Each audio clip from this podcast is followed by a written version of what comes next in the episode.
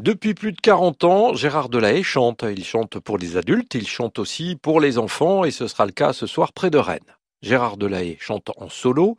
Il chante aussi parfois avec le trio EDF, avec ses copains Melaine Favenec et Patrick Ewen. Alors il partage équitablement sa carrière entre les adultes et les plus jeunes. Près de la moitié de ses albums leur est consacré. Le dernier, intitulé Hip Hip Hip Pirate, est sorti en 2017. Pavillon noir et tête mort, voilà les pirates. Pavillon noir et tête mort, voilà les pirates qui arrivent dans le port.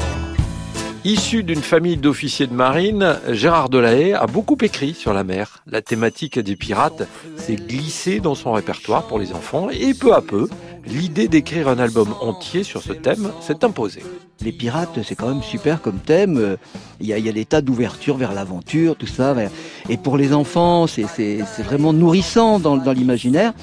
Et je me suis mis peu à peu à, à chercher autour de ce- cette petite graine centrale là, aller en étoile tout autour vers la mer, vers euh, le trésor, enfin tout ce qu'on peut imaginer comme comme univers et comme image euh, autour du thème des pirates. Et voilà, ça a donné ce, cet album. Et ça donne aussi donc un concert sur les pirates. Gérard Delahaye sera ce soir toute voile dehors, accompagné sur scène par Yannick Noguet.